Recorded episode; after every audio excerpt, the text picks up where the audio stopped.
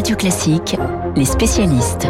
Il est 7h40 sur Radio Classique, les spécialistes François Geffrier pour l'économie, comme tous les mercredis, Bruno Kras pour le cinéma. Bonjour Bruno.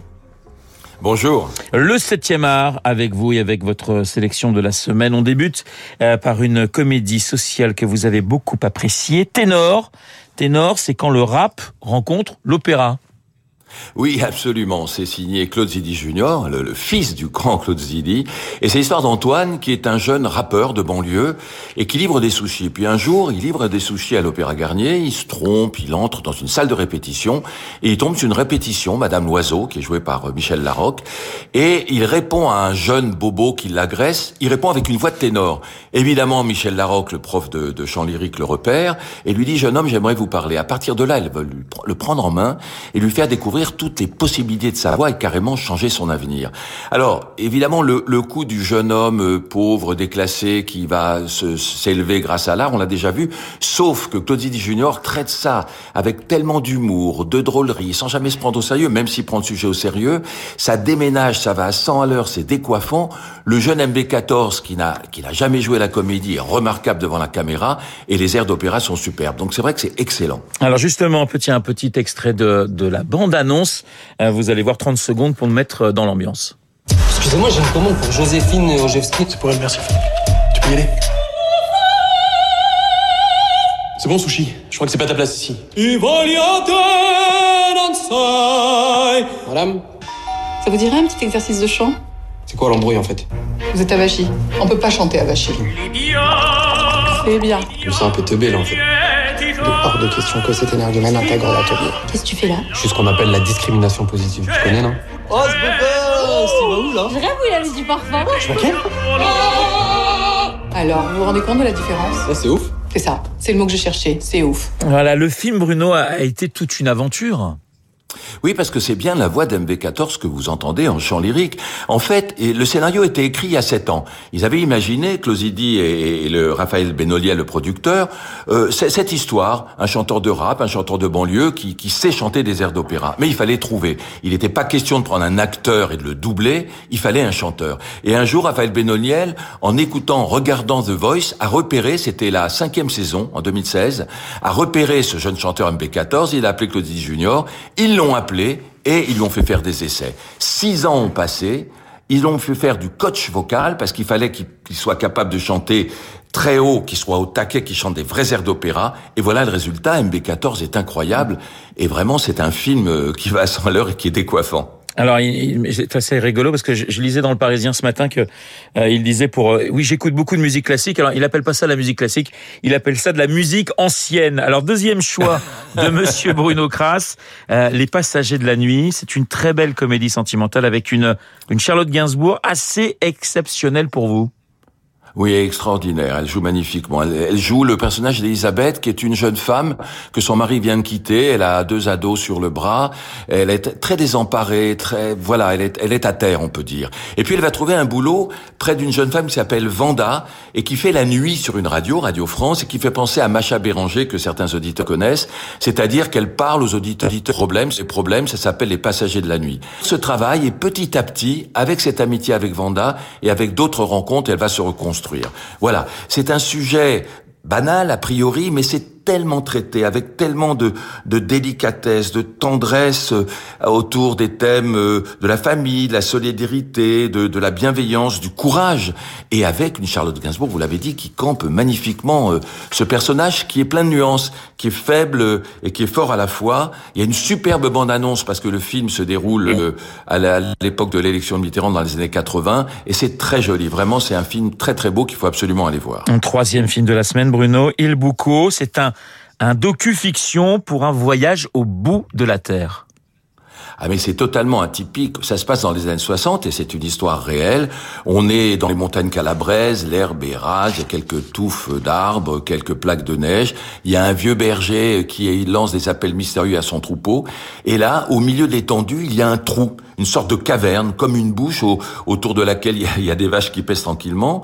Et une équipe de jeunes spéléologues avec un camion de plein matériel, euh, plein de matériel, va débarquer dans le petit village aux tuiles roses et va s'enfoncer dans ce trou. Ils vont explorer cette cavité jusqu'à plus de 700 mètres de profondeur. Alors c'est étrange, c'est pas du tout une terre néolithique, hein, c'est un trou tortueux qui s'enfonce dans la terre avec des roches glissantes, ils ont des lampes frontales, des, des cordes. Ils vont plonger, plonger, aller dans cette espèce de boyau jusqu'à trouver une paroi et là, ils peuvent plus aller plus loin. Ils ont fait 700 mètres de profondeur. C'est très étrange. On nous raconte cette histoire tout en en racontant en même temps l'histoire du vieux berger qui va s'éteindre tranquillement, dans, sa cabane de banne de bois sien. C'est silencieux. Il n'y a aucun dialogue. C'est, je dirais, poétique, métaphysique. Et, et, à partir de ce sujet, mais qui est vraiment improbable, ça, ça signe un très beau film dont j'ai toutes les images en tête aujourd'hui. C'est super. Voilà, un petit chef-d'œuvre quand même. Il Bucco, et il faut citer le, le metteur en scène, Michelangelo. Merci beaucoup Bruno. La sélection de, Bruno Kras de cette semaine, on a débuté euh, cette sélection avec Ténor de Claude Zidi euh, Junior, petit hommage à son père, hein, qui a réalisé quelques-uns des plus gros succès populaires du cinéma français dans les années 70 euh, et 80, Les Ripoux, Inspecteur la bavure, La Totale ou encore L'aile ou la cuisse, musique de L'aile ou la cuisse signé Vladimir Kosma. Petit plaisir à 7h46.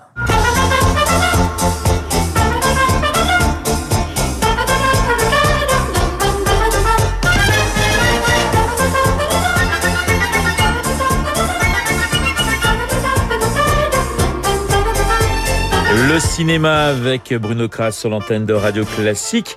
On quitte le 7e art, on quitte Claude Zidi et l'aile ou la cuisse, c'était en 76. Nous allons eh bien nous pencher sur l'économie avec euh, François François euh, Geffrier. François, vous nous parlez de cette décision que s'apprête à prendre ce soir la Fed, la Banque centrale américaine sur ses taux directeurs.